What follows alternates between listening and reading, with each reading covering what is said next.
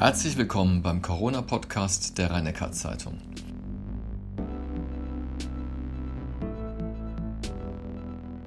In welchen Abständen sollte man sich impfen lassen?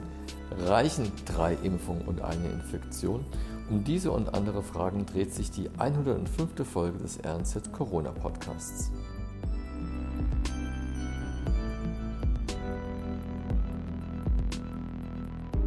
Professor Kreuzlich, die Corona-Zahlen steigen wieder deutlich an. Was erwartet uns denn mutmaßlich in diesem Herbst und Winter? Ja, wir erleben im Moment das, was ich glaube wirklich jeder vorhergesagt hat, dass zu Beginn der kälteren Jahreszeit und auch nach den Ferien die Zahlen ansteigen. Nun ist es im September deutlich schneller kühl geworden. Im August war es ja noch brütend heiß, als es in vielen anderen Jahren war. Und wir sehen generell einen Anstieg der Atemwegsinfektionen. Corona steigt an, aber auch die Schnupfen- und Erkältungskrankheiten steigen deutlich an. Ähm, das sieht man auch, wenn man die Atemwegsinfektionen in den epidemiologischen Zahlen ansieht. Sehr deutlicher und sehr früher Anstieg. Ob das dann über den ganzen Winter jetzt weiter ansteigt oder nicht, das hängt auch von den Witterungsbedingungen, vom Verhalten der Menschen ab. Aber wir werden mit Sicherheit viele Atemwegsinfektionen und damit auch viele Corona-Infektionen sehen. Aber viele Infektionen heißt ja nicht notwendigerweise viele schwere Krankheitsverläufe. Und da bin ich immer noch recht optimistisch, was Corona betrifft. Jetzt war ja die Omikron-Variante BA5 etwas aggressiver im Verlauf als die ersten beiden Omikron-Varianten. Wovon hängt es eigentlich ab, wie gefährlich so eine Variante oder wie lästig so eine Variante wird für den menschlichen Körper? Zunächst mal ist der Unterschied zwischen den Corona-Varianten nicht so eindeutig klar. Und wenn er äh, denn existiert, ist er gering. Also da können kleine Unterschiede sein. Aber wenn man es mit der vorherigen Variante Delta, die wir vor einem Jahr hier hatten und die dann in den Herbst-Winter letzten Jahres ja sehr viele Krankheitsfälle und auch sehr viele Intensivfälle be, äh, bewirkt hat, ist es, sind alle Omikron-Varianten deutlich weniger pathogen. Es hängt davon ab, wie gut kann sich der Erreger im tiefen Lungengewebe vermehren. Ähm, das heißt, wenn er nach absteigt, also nicht nur im Hals und im Rachen und im Mundraum, sondern in der Lunge ist und sich dort vermehrt, wie stark ist die Vermehrung dort und wie stark ist die entzündliche Reaktion, die durch den Erreger ausgelöst wird. Das ist einerseits vom Erreger abhängig, andererseits aber auch vom Wirt, also von der infizierten Person abhängig, wie stark reagiert sie, wie schnell kann sie bekämpfen und so weiter. Und natürlich von den Dingen, die wir kennen, Alter, Vorerkrankungen etc. Und dann ist es natürlich abhängig, wie gut ist die Person geschützt durch Impfung, wiederholte Impfung, vollständige Impfung, Boosterimpfung, gegebenenfalls noch eine Auffrischimpfung. Und deswegen ist der Vergleich dessen, wie die Verläufe sind, für die jetzige Situation mit der Situation von vor zwei Jahren 2020, als wir noch nicht geimpft haben und nur wenige Leute infiziert waren, natürlich sehr stark dadurch geprägt, dass der aller, allergrößte Teil der Menschen entweder vollständig geimpft ist oder eine oder möglicherweise sogar mehrere Infektionen durchgemacht hat und deswegen eine gewisse Grundimmunität besteht. Deswegen sehen wir jetzt viel weniger schwere Verläufe und natürlich auch, weil Omikron weniger pathogen ist, weniger krankmachend ist als Delta. Aber wir haben es immer noch mit Omikron zu tun. Wir haben es immer noch mit Omikron zu tun, mit verschiedenen Subvarianten, BA1, BA2, BA4, BA5. Momentan ist es zu über 95 Prozent BA5, ein klein bisschen BA4 und eine Variante von BA2. Das war die Variante, die wir im Februar äh, ungefähr hatten. Da ist ja, und das ist auch die, die momentan in den Medien immer mal wieder auftaucht, eine Variante, die BA275 beschrieben, benannt wird, die im Mai, Juni in Indien aufgetreten, sich damals dort relativ breit ausgeprägt hat und hier jetzt seit einigen Wochen auch langsam zunimmt immer noch eine Omikron-Variante und es spricht nichts dafür, dass es andere Verläufe macht oder dass wir keine äh, vorbestehende gewisse Immunität haben. Das heißt, dieses Schreckgespenst, das mal so ein bisschen im Frühjahr und auch im Sommer an die Wand gemalt wurde, quasi im Herbst, Winter könnte eine ganz gefährliche Variante entstehen. Dafür spricht zurzeit recht wenig. Also den Konjunktiv kann man immer stehen lassen. Es könnte eine neue Variante kommen, aber es gibt ja. im Moment keine Hinweise darauf.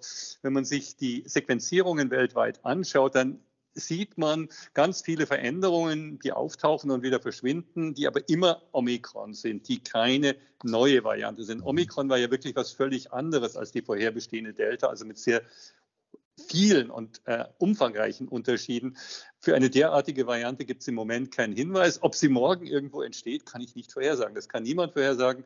Aber die Wahrscheinlichkeit, dass wir in den nächsten Monaten eine rasche Ausbreitung einer uns jetzt noch unbekannten Variante sehen werden, ist gering. Im Moment würde man vermuten, dass wir mit Omikron-Varianten BA5, BA275, gegebenenfalls anderen Varianten über den Herbst, Winter wahrscheinlich weiterrechnen müssen. Hm, dann wendet man sich einem anderen Schreckensthema zu, nämlich äh, Wissenschaftler und auch Ärzte warnen ja zurzeit vor einer Grippewelle. Jetzt, wie wahrscheinlich ist es denn überhaupt, dass sich Corona und Grippe zeitgleich ausbreiten? Es sind zwei völlig unterschiedliche Erreger, die sich gleichzeitig ausbreiten können. Das hängt davon ab, wie schnell und wie intensiv die Grippeerreger in die Bevölkerung jetzt kommen. Die kommen halt im Herbst, Winter jedes Jahr. Aber die Grippewellen sind unterschiedlich stark. Das hat auch, genau wie vorhin gesagt, auch wieder mit dem jeweiligen Erreger. Die wechseln auch. Grippeviren mutieren. Wir haben jedes Jahr etwas veränderte Varianten. Deswegen müssen wir uns ja auch immer wieder impfen lassen. Und wie stark sie zu welchem Zeitpunkt in die Bevölkerung reinkommen. Wir hatten Grippewellen, die schon im Oktober begonnen haben und relativ schnell nach oben gegangen sind. Wir hatten Jahre, auch schon vor der Corona-Pandemie-Jahre, in denen wir bis in den Januar, Februar kaum Grippe hatten und dann erst im Februar, März einen Anstieg hatten. Im April ist es eigentlich immer runtergegangen. In den letzten beiden Jahren hatten wir fast keine oder extrem wenig Grippefälle. Das hat mit den Maßnahmen zu tun. Kontaktreduktion, Masken schützt natürlich vor allem über, vor allem über Atemwege übertragbaren Erregern vor Schnupfen, vor Erkältungskrankheiten, vor der echten Virusgrippe und vor Corona. Das war praktisch eine flache Kurve. Wir hatten ganz wenige Fälle dazu. Dadurch bedingt sehen wir eine langsam nachlassende Immunität. Wenn sich jedes Jahr viele Hunderttausende oder sogar Millionen Menschen mit Grippe infizieren würden, dann wird immer wieder die Immunität verstärkt. Wenn das über einige Jahre nicht stattfindet, wird die Immunsituation in der Bevölkerung etwas abnehmen über die Zeit und daraus besteht eine Befürchtung, dass wenn sich der Grippeerreger, weil wir weniger Masken tragen und entsprechend weniger damit umgehen, äh, uns weniger schützen und gleichzeitig eine geschwächte Immunitätslage ist, dass sich eine stärkere Grippewelle ausbreitet, wie es im ähm, dortigen Winterhalbjahr auf der Südhalbkugel ja tatsächlich der Fall war. Das heißt, also es gibt schon Warnungen oder, oder Warnzeichen quasi. Ja, es gibt Warnzeichen, aber auch hier wieder, und das muss man ja immer wieder betonen, eine sichere Vorhersage gibt es nicht. Bisher haben wir noch keine massive Häufung von Virusgrippefällen, aber September ist eigentlich auch zu früh. Also da sieht man noch nicht viel. Mhm. Nochmal wieder zurück zu Corona. Richtig interessant wird das Thema ja dann, wenn quasi das Gesundheitssystem an seine Grenzen gerät durch eine Vielzahl von Fällen. Und wie sieht es da jetzt in der Region aus? Wie ist denn die Belegung im, im Klinikum? Wie viele Fälle gibt es da oder prozentual? Wie sieht es auf den Intensivstationen aus? Bei uns ist es wie auch in anderen Bereichen, die Belastung durch ähm, Corona-bedingte Intensivpatienten ist sehr gering.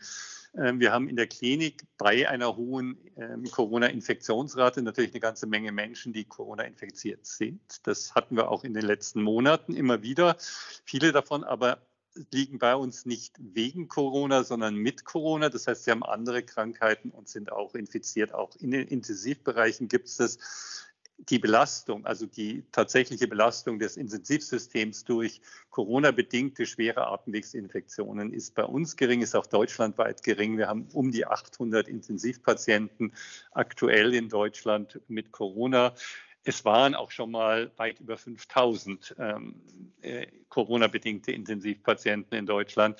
Deswegen sollte man es nicht auf die leichte Schulter nehmen. Aber das Problem sind im Moment nicht die, ist nicht die Krankenhausbelastung, weil wir eben die bessere Immunitätslage haben. Das wiederbeginnende Problem ist die Zunahme des Ausfalls der Belegschaft. Ich kann Ihnen das auch an Zahlen belegen. Unser betriebsärztlicher Dienst meldet uns ja immer, wie viele äh, Mitarbeiterinnen und Mitarbeiter so täglich äh, sich in Isolierung begeben müssen. Und es waren so Ende Juli, Anfang August immer so zwei, drei am Tag wegen Corona.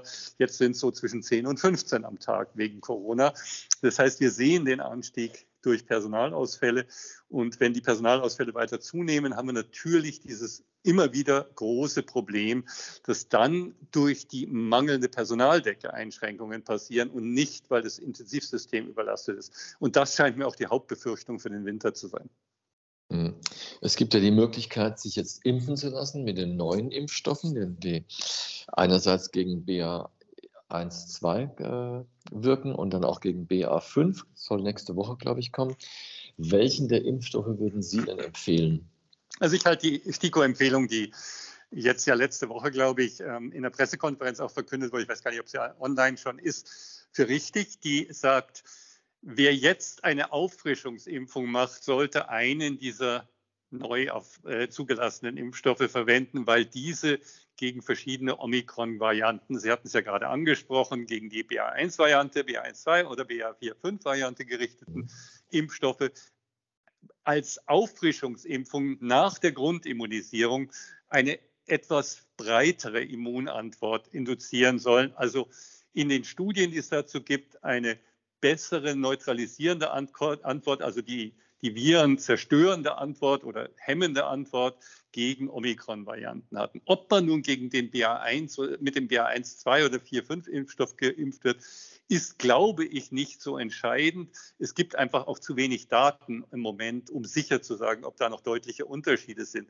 Aber der Hauptunterschied war ja von den ursprünglichen Viren, auf denen der bisher verimpfte Impfstoff basierte, zu Omikron mit den über 30 Mutationen. Der Unterschied zwischen 1.2, BA1.2 der Omikron-Variante und BA4.5 der Omikron-Variante ist dagegen im Vergleich gering. Insofern sollte man jetzt nicht sagen, ich will unbedingt diesen oder ich will unbedingt jenen. Die Unterschiede in der Sequenz sind vergleichsweise gering. Die Herstellprozesse und die Bestandteile der Impfstoffe sind identisch. Also die, das sind ja so Fettkügelchen, in denen die Messenger-RNA, die mRNA verpackt wird. Und die Fettstoffe und die Herstellung der Prozesse der, der Impfstoffe und auch der mRNA sind absolut und identisch. Der einzige Unterschied sind ein paar Veränderungen in der Sequenz des Proteins des Eiweißes, das dann hergestellt wird, um besser angepasste Antikörper zu machen. Also mein Rat, wer jetzt eine Auffrischungsimpfung hat, sollte einen dieser Impfstoffe nehmen. Ob das nun der eine oder der andere ist, ist nicht entscheidend. Ja, viele sind ja auch sicherlich auch unter unseren Leserinnen und Lesern schon dreimal geimpft. Das heißt, es steht jetzt die vierte Impfung an. Es gab aber diese Infektionswelle im Sommer. Wir haben neulich mal darüber gesprochen. Wie würden Sie denn empfehlen, mit welchem Abstand zur letzten Infektion sollte man sich denn impfen lassen? Also Personen, die unter 60 Jahren sind und die dreimal geimpft sind oder doppelt geimpft sind und eine Infektion hatten, denen würde ich im Moment keinen Rat zur Impfung geben. Wer das Gefühl hat, er möchte sich oder sie möchte sich nochmal impfen lassen, da spricht dann mit einem Abstand und ich empfehle immer sechs Monate, von sechs Monaten nichts dagegen, dies zu tun. Eine weitere Auffrischung wirklich zu empfehlen ist für Personen, auch das haben wir schon öfter besprochen und da bleibe ich auch dabei, für Personen über 60 mit Grunderkrankungen im Medizinsystem. Auch da finde ich, ist der Abstand von sechs Monaten richtig. Ähm, unter drei Monaten wird davon abgeraten, aber ich finde, man sollte dem Immunsystem etwas Zeit geben, um eine gute Antwort zu haben und darauf dann auch eine Verstärkung durch die neue Impfung zu machen.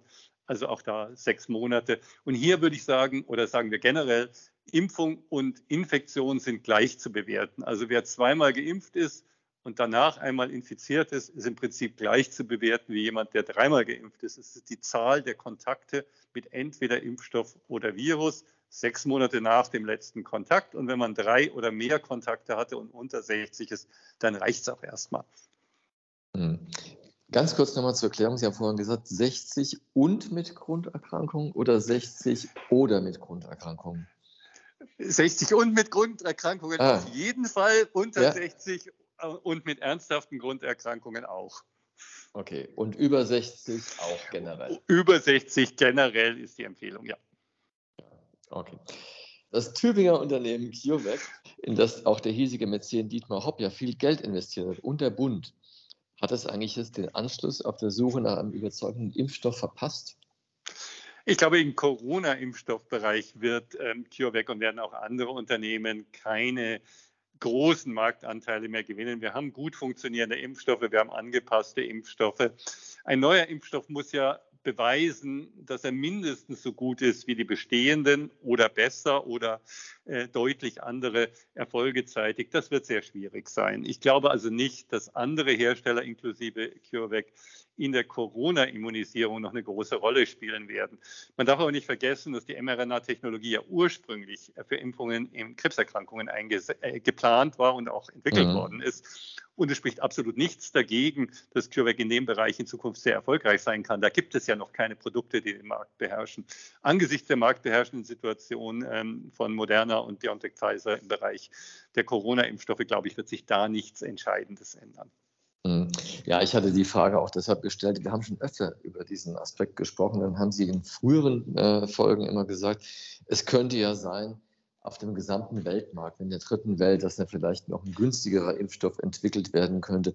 Wie sieht es denn überhaupt aus? Wird denn in, äh, weltweit geimpft oder ist es eher in den Industriestaaten der Fall? Ja, wir, wir, sehen schon weltweite Impfungen. Es ist eigentlich auch genug Impfstoff da im Moment. Ähm, Sie verfolgen ja auch die Berichte der Bundesregierung und anderer, die ähm, erklären, dass wieder so und so viele Impfstoffdosen vom Verfall, also die haben ja eine Halbwertszeit, wie lange man oder eine, eine Nutzungszeit, bis wann man sie nutzen darf, vom Verfall bedroht sind. Also Impfstoff ist im Moment schon verfügbar, auch in ausreichender Menge verfügbar. Ähm, das Problem ist allerdings, selbst wenn Sie jetzt zwei Millionen Impfdosen haben, die noch zwei Monate vor dem Verfalldatum sind und die abgeben, dann werden Regionen, in denen das Gesundheitssystem nicht besonders stark ist und die Schwierigkeiten haben, das dann entsprechend auch mit Kühlkette und an die Personen zu bringen, die geimpft werden sollen, in den Regionen werden sie es in so kurzer Zeit nicht umsetzen. Also kurz vor dem Verfall stehende äh, Impfdosen in Regionen, die ein nicht so starkes Gesundheitssystem haben, zu liefern, ist nicht besonders hilfreich dafür, um dort die Impfung voranzubringen. Und deswegen wird sie auch zunehmend abgelehnt von diesen Ländern. Generell wird schon weltweit geimpft. Wenn man sich das anschaut, dann sind in vielen asiatischen Ländern, auch in vielen südamerikanischen Ländern durchaus Impfquoten deutlich über 50, 60 Prozent äh, vollständig geimpfte Personen der Bevölkerung erreichbar. Am schwächsten ist es, und das ist nicht überraschend, in den zentral- und west- und ostafrikanischen Ländern, mhm. wobei auch dort große Unterschiede sind. Ich habe mir das mal angeschaut vor ein paar Tagen. In Liberia, in Westafrika, haben wir ungefähr 60 Prozent vollständig geimpfte. In der Gegend äh, nicht weit entfernte Länder, Sierra Leone 30 Prozent, Mali 15 Prozent, Burkina Faso 10 Prozent. Also Faktor 5 Unterschied in äh, Nachbarländern. Das heißt, es ist nicht nur die Frage, wie viel kriegen wir dorthin, sondern es ist eben und, und äh, kann sich der, die Region das leisten, sondern vor allem die Frage, kriegt man es an die Bevölkerung?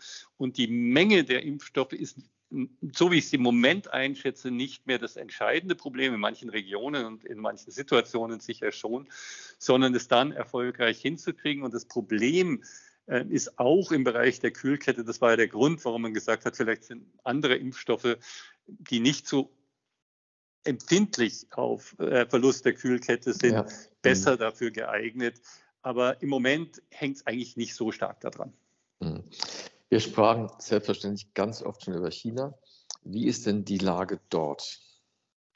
Ja, in China ist es immer so, dass immer mal wieder, alle paar Monate, lokal Ausbrüche passieren, die zu drastischen Reaktionen Quarantäne, Isolierung und Shutdown der gesamten Stadt führen. Ich denke, es war im April, Mai, als Shanghai komplett abgeriegelt worden ist und ganze Stadtteile äh, abgeriegelt wurden von der Welt. Damals gab es ja auch diesen Lieferkettenstau, weil die ganzen Schiffe im Hafen von Shanghai festlagen und niemand mehr rein und raus kam. Das wurde nach wochenlanger wirklich äh, extrem restriktiven Maßnahmensituation im Juni oder wann beendet.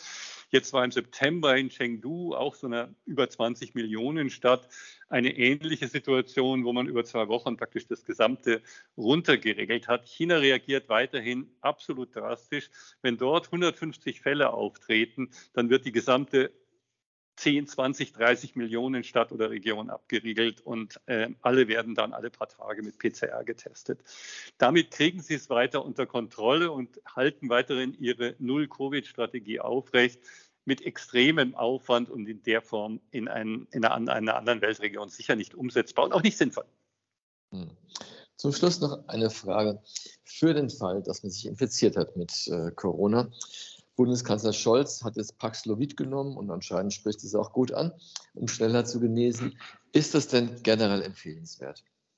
Also Paxlovid ist wirksam, wenn es in der frühen Phase der Infektion genommen wird. Die Empfehlung ist bis fünf Tage nach Symptombeginn.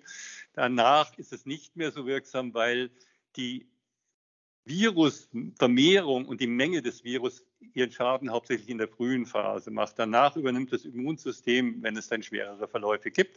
Und wenn man in der frühen Phase die Virusvermehrung runterdrückt, dann wird auch die Immunantwort, also die schädliche Immunantwort nicht in der gleichen Form auftreten. Es ist wirksam, es ist auch gut wirksam, hat allerdings viele ähm, Wechselwirkungen mit anderen Medikamenten, die insbesondere ältere Menschen dann einnehmen und wird auch nicht empfohlen bei Personen mit schweren Leber- und Nierenschäden. Also es gibt viele Einschränkungen für die Gabe des Medikaments. Sinnvoll, und das gilt so ähnlich wie das, was wir vorhin für die Impfstoffe äh, besprochen haben, ist es vor allem für ältere und unvollständig geimpfte Personen oder Menschen mit schwereren Erkrankungen.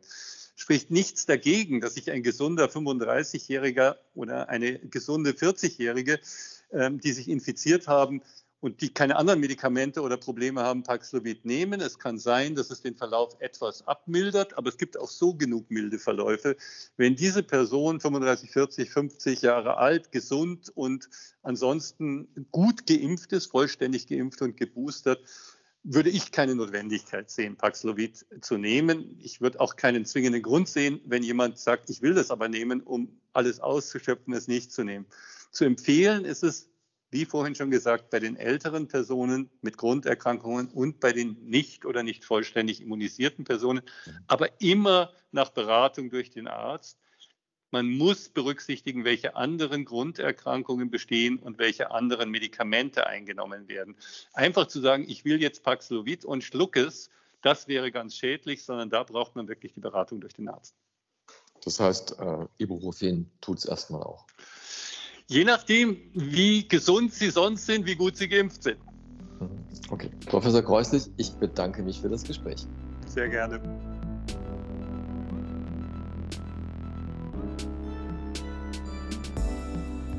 Dies war die 105. Folge des RNZ Corona Podcasts mit Hans-Georg Kreuslich, dem Chefvirologen am Heidelberger Universitätsklinikum.